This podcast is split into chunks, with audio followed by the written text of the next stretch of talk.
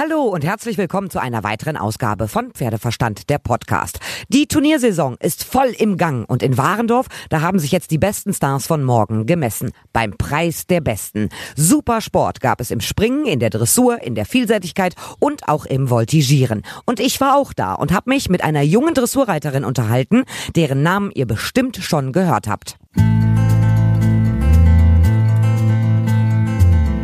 Ich sitze gerade schön am Dressurplatz im Schatten und habe es mir gemütlich gemacht. Und neben mir ist Vivian Borgmann. Sag mal, wie alt bist du denn jetzt eigentlich? Ich bin 18 Jahre alt. Gerade geworden?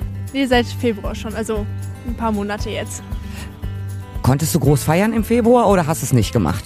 Nee, so groß habe ich nicht gefeiert. Ich habe mit ein paar Freunden gefeiert, aber jetzt nicht so groß. Da war ja noch viel Corona mit, deshalb habe ich ein bisschen kleiner gefeiert.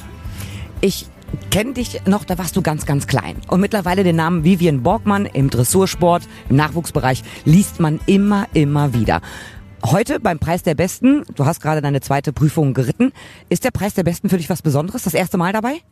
Nee, ich bin jetzt nicht das erste Mal dabei, aber natürlich ist es trotzdem was Besonderes. Es ist nicht ohne Grund der Preis der Besten. Hier dürfen die besten 20 Reiter aus ganz Deutschland reiten. Wir hatten seit Februar verschiedene Sichtungen und immer mehr Reiter wurden aussortiert. Deshalb ist es natürlich was ganz Besonderes, hier reiten zu dürfen. Wie ist es denn gelaufen? Zwei Prüfungen hm, bist du geritten. Gestern die erste, da warst du Zehnte. Heute, wie ist es da gelaufen? Ja, heute war nicht ganz so gut wie ich es gerne hätte. Aber äh, wir hatten einen großen Fehler und da ist man natürlich in so einem guten Starterfeld ist man natürlich dann nicht mehr ganz vorne mit dabei. Aber zufrieden können wir trotzdem sein. Und im Endklassement bist du auf Rang? Äh, ich glaube, die Ergebnisse gibt es noch nicht ganz, aber heute war ich zum Beispiel 14. Aber ich weiß jetzt nicht, wie das in der Gesamtwertung nachher aussieht. Das Werden wir nachher sehen. Aber jetzt sag mir was zu deinem Pferd. Ja, Especially, äh, so heißt meine Stute, ist eine Stute, die ist auch bei uns auf dem Hof selbst gezogen. Und die ist jetzt elf Jahre alt. Und genau, die reite ich jetzt seit, ich glaube, 2020. Genau, und wir haben uns von Juniorentour am Anfang jetzt immer weiter hochgearbeitet. Wir konnten uns schon ein bisschen weiter verbessern. Und ja. Was zeichnet die Stute aus? Und wo sind so Sachen, wo man sagt, ah, das kann sie nicht so gut haben? Ja, also especially, ich glaube, das macht auch ganz, äh, sie macht ihren Namen alle Ehre. Ähm, also sie ist natürlich super speziell. Die ist äh, super hübsch, also sieht genau aus wie ihr Vater, Esther bei NRW. Und sie ist im Umgang super lieb, sie ist super verschmust. ähm, aber auch, sie gibt auch gerne äh, alles beim Reiten. Auch im Training gibt sie gerne alles. Natürlich auf dem Turnier ist es immer noch mal was anderes, das ist natürlich klar.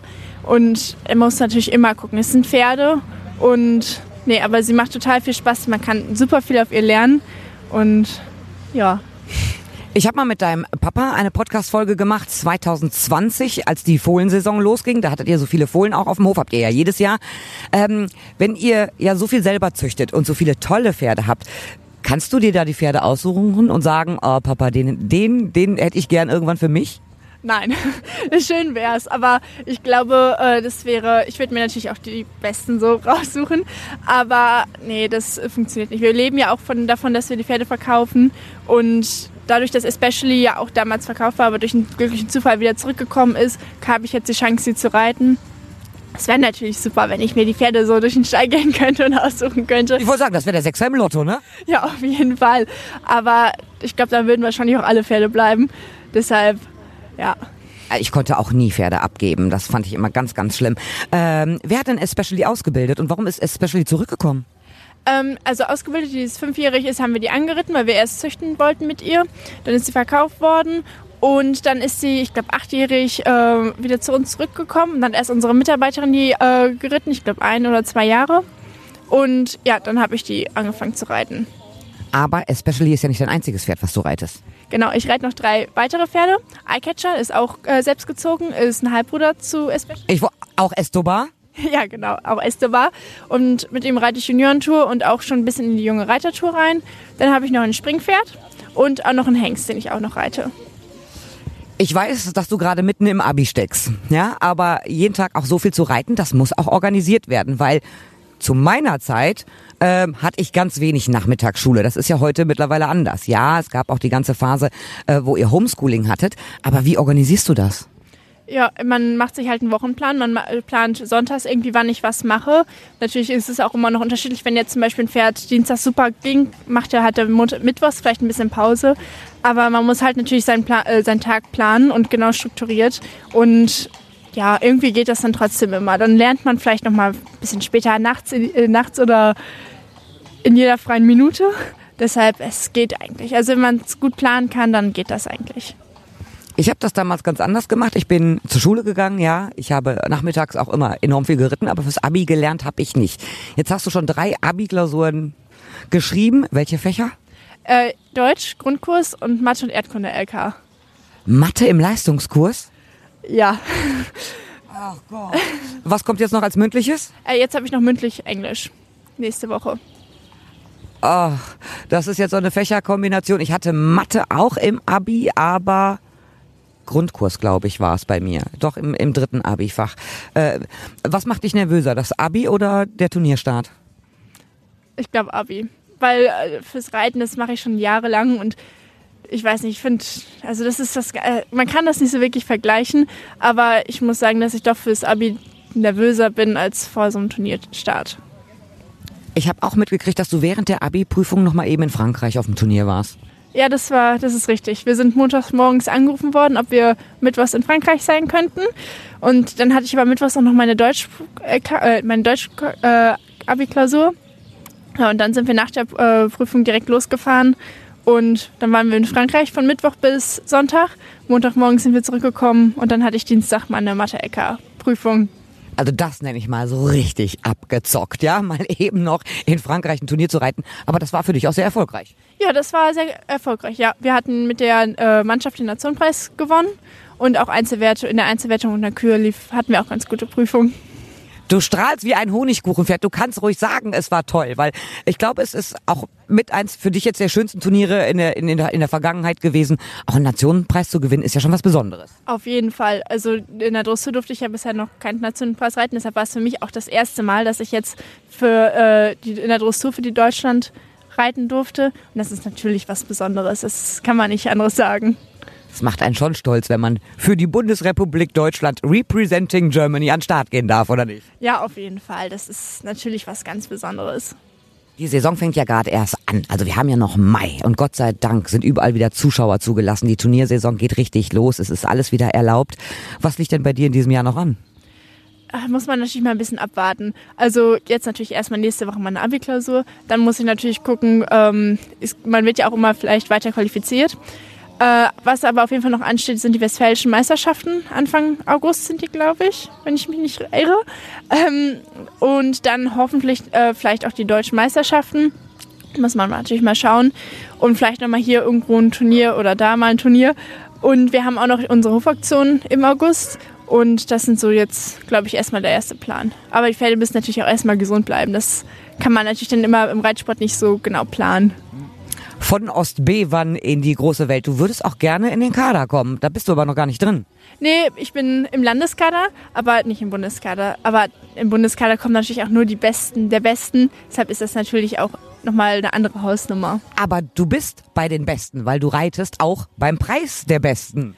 Ja, aber das ist ja natürlich nochmal was anderes. Es wäre super schön natürlich, aber man muss natürlich auch dementsprechend gut sein wenn du jetzt hier natürlich mit den anderen, die teilweise ja Mitglied im Bundeskader sind, äh, auf dem Preis der Besten, die, die deine Konkurrenz im Juniorenlager, aber auch die jungen Reiter, guckst du dir die an und guckt man sich vielleicht was ab oder achtet man drauf, wie wer sein Pferd auf dem Abreiteplatz vorbereitet? Nein, also jedes Pferd ist ja erstmal anders und dementsprechend gucke ich natürlich, wie ich mein Pferd vorbereiten muss und ich bin auch selten, dass ich irgendwie jetzt zum Beispiel äh, Ergebnisse gucke oder so. Vielleicht klar, jetzt heute habe ich zum Beispiel vorher mal reingeguckt, aber ich verfolge die Ergebnisse ehrlich gesagt nicht so viel, auch nicht, was auf anderen Turnieren läuft, weil ich dann doch eher mehr auf mich fokussiert bin, auch wenn sich das vielleicht so ein bisschen komisch anhört. Aber ich konzentriere mich dann eher auf meine Pferde und dass ich meine Pferde gut vorstellen kann. Jetzt hast du ja sozusagen einen Heimvorteil von Ostbevern, von eurem ähm, Hof zu Hause, hier nach Warendorf mit einem Pferdetransporter 20 Minuten oder sowas. Mehr ist das ja gar nicht. Andere Teilnehmer hier zum Preis der Besten kommen aus ganz Deutschland, also kommen aus dem Bayerischen oder aus Norddeutschland, haben stundenlang Anfahrtswege.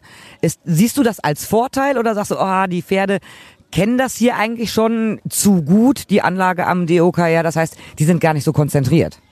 Nee, ich glaube nicht, dass das ein Heimvorteil ist, weil reiten muss ich trotzdem. Und ob die Pferde jetzt 20 Minuten anfahren oder ob die jetzt vielleicht ein paar Stunden anfahren, an sich, natürlich ist es eine Anstrengung, aber ich glaube, die, alle unsere Pferde, die hier laufen, die kennen alle lange Autofahrten. Deshalb ist das, glaube ich, jetzt kein Unterschied. Ich glaube, natürlich kann man sagen, weil das jetzt natürlich anders ist, wenn die sonst schon mal hier sind ähm, und jetzt alles verändert ist, können die sie natürlich unkonzentrierter sein oder denken, oh, was ist jetzt auf einmal hier los? Aber muss man halt dran sitzen und muss man reiten. Ich weiß noch ganz genau, als ich Abitur gemacht habe, ich bin ja auch viel geritten, aber ich hatte dann auch das totale Problem, dass ich mich gefragt habe, was mache ich jetzt eigentlich nach der Schule? Ich fand die Schulzeit super, weil dann war ja alles geregelt. Nach dem Abitur, puh, der Schritt ins Berufsleben oder zur Uni ist ja schon eine Überlegung wert. Weißt du, was du nach dem Abi machst? Ja, also ursprünglich war mein Plan eigentlich zu studieren oder ein Dualstudium zu machen, weil ich. In welchem Fachbereich? Äh, da war ich mir noch nicht ganz so sicher. Ich hatte ein paar Sachen, also auf jeden Fall irgendwie nichts, was mit Büroarbeit zu tun hat oder so, weil mir das zu langweilig ist. Aber jetzt habe ich ähm, ein Angebot bekommen für eine Ausbildung zur Pferdewirtin. Und das mache ich jetzt zwei Jahre und danach mache ich ein Studium. Wenn ich mit 20 anfange, ist es ja auch noch nicht zu spät. Deshalb fange ich mit 20 entweder ein Studium oder ein duales Studium an. Und dass ich auf jeden Fall neben dem Reiten auch noch ein anderes Standbein habe. Wenn ich zum Beispiel mich irgendwann schwer verletze und nicht mehr reiten kann, dann habe ich natürlich ein Problem. Oder wenn ich sage, in 30 Jahren, irgendwie macht mir das keinen Spaß mehr und den braucht man natürlich beim Reiten, dass ich dann auf jeden Fall auch noch ein anderes Standbein habe. Was, äh, also du fängst hier sogar deine Ausbildung am DOKR an? Ja. Ja, das weiß ich. Ähm, was wäre denn zum Beispiel mit tatsächlich hinter dem Pferdewirtschaftsmeisterprüfung oder sogar ein Studium Agrarwissenschaften, damit du dich aufstellst, vielleicht irgendwann ja den elterlichen Hof zu übernehmen? Nee, also ich möchte auf jeden Fall dann noch was komplett anderes machen. Allein schon, weil ich glaube, dass mir das sonst irgendwann nicht zu langweilig ist, hört sich blöd an, weil Reitsport oder allgemein das Ganze ist nicht langweilig, weil man so viel Abwechslung hat. Aber ich glaube, ich brauche irgendwie so einen Ausgleich, dass ich irgendwie was anderes noch mache. Und ich möchte auf jeden Fall auch irgendwie noch was ganz anderes lernen, weil ich sonst denke, so viel war ich sonst so lange in der Schule auch so ein bisschen. Nee, ich möchte auf jeden Fall äh, noch irgendwie was in eine ganz andere Richtung machen, was gar nichts mit Reiten zu tun hat. Vielleicht noch was mit Sport, aber ich glaube auch das nicht. Aber ja, genau. Ja, die Welt hat vieles zu bieten, wenn man sich nur auf dem Pferdesport, das kann ich total nachvollziehen, also nur Pferdesportbereich könnte ein bisschen monothematisch halt sein. Ähm, ja, also deine Saisonziele haben wir besprochen, deine beruflichen Ziele haben wir besprochen. Wird denn heute noch, weil du bist jetzt durch, am Sonntag, Preis der Besten, irgendwie besonders gefeiert oder wird jetzt gleich nach Hause gefahren, da werden die anderen Pferde noch geritten? Ja, ich, wir wollten jetzt gleich äh, alles zusammenpacken, dann fahre ich nach Hause, dann reite ich die anderen Pferde und ja, dann muss ich noch ein bisschen lernen. Ich drücke dir die Daumen für die vierte Abi-Prüfung und toi toi toi alles Gute für die Zukunft und viel Spaß beim Start der Ausbildung. Dankeschön. Das war soweit von mir. Ich hoffe, euch hat gefallen, was ihr gehört habt und ihr könnt mir gerne schreiben über pferdeverstand.podcastfabrik.de, über die Facebook-Seite oder über Instagram. Und ich hoffe, ihr seid auch beim nächsten Mal wieder dabei, wenn es wieder heißt Pferdeverstand, der Podcast.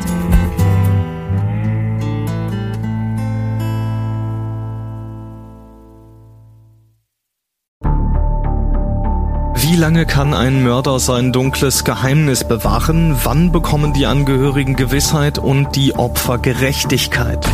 Jedes Jahr werden bei der Polizei rund 100.000 Menschen als vermisst gemeldet. Drei Prozent davon, also 3000 Menschen, bleiben länger als ein Jahr verschwunden. Einige werden nie wieder gesehen. Seit gut drei Jahren arbeitet die Polizei in NRW mit sogenannten Cold Case Units. Das sind Abteilungen, die wirklich nur damit beschäftigt sind, Mordfälle zu bearbeiten, die teilweise seit Jahrzehnten ungeklärt sind. Ich bin Mike Mattis, Radioredakteur und News Anchor und ich spreche mit Ermittlern über diese Fälle. In meinem Podcast Licht ins Dunkel, Cold Cases und ungeklärte Vermisstenfälle von hier beleuchten wir gemeinsam mit Profilern, Staatsanwälten und Mordermittlern Cold Cases und ungeklärte Vermisstenfälle aus ganz Deutschland. Immer in der Hoffnung, dass Angehörige endlich Gewissheit und die Opfer Gerechtigkeit bekommen. Licht ins Dunkel. Cold Cases und ungeklärte Vermisstenfälle von hier. Eine Produktion von Mike Mattis und der Podcastfabrik.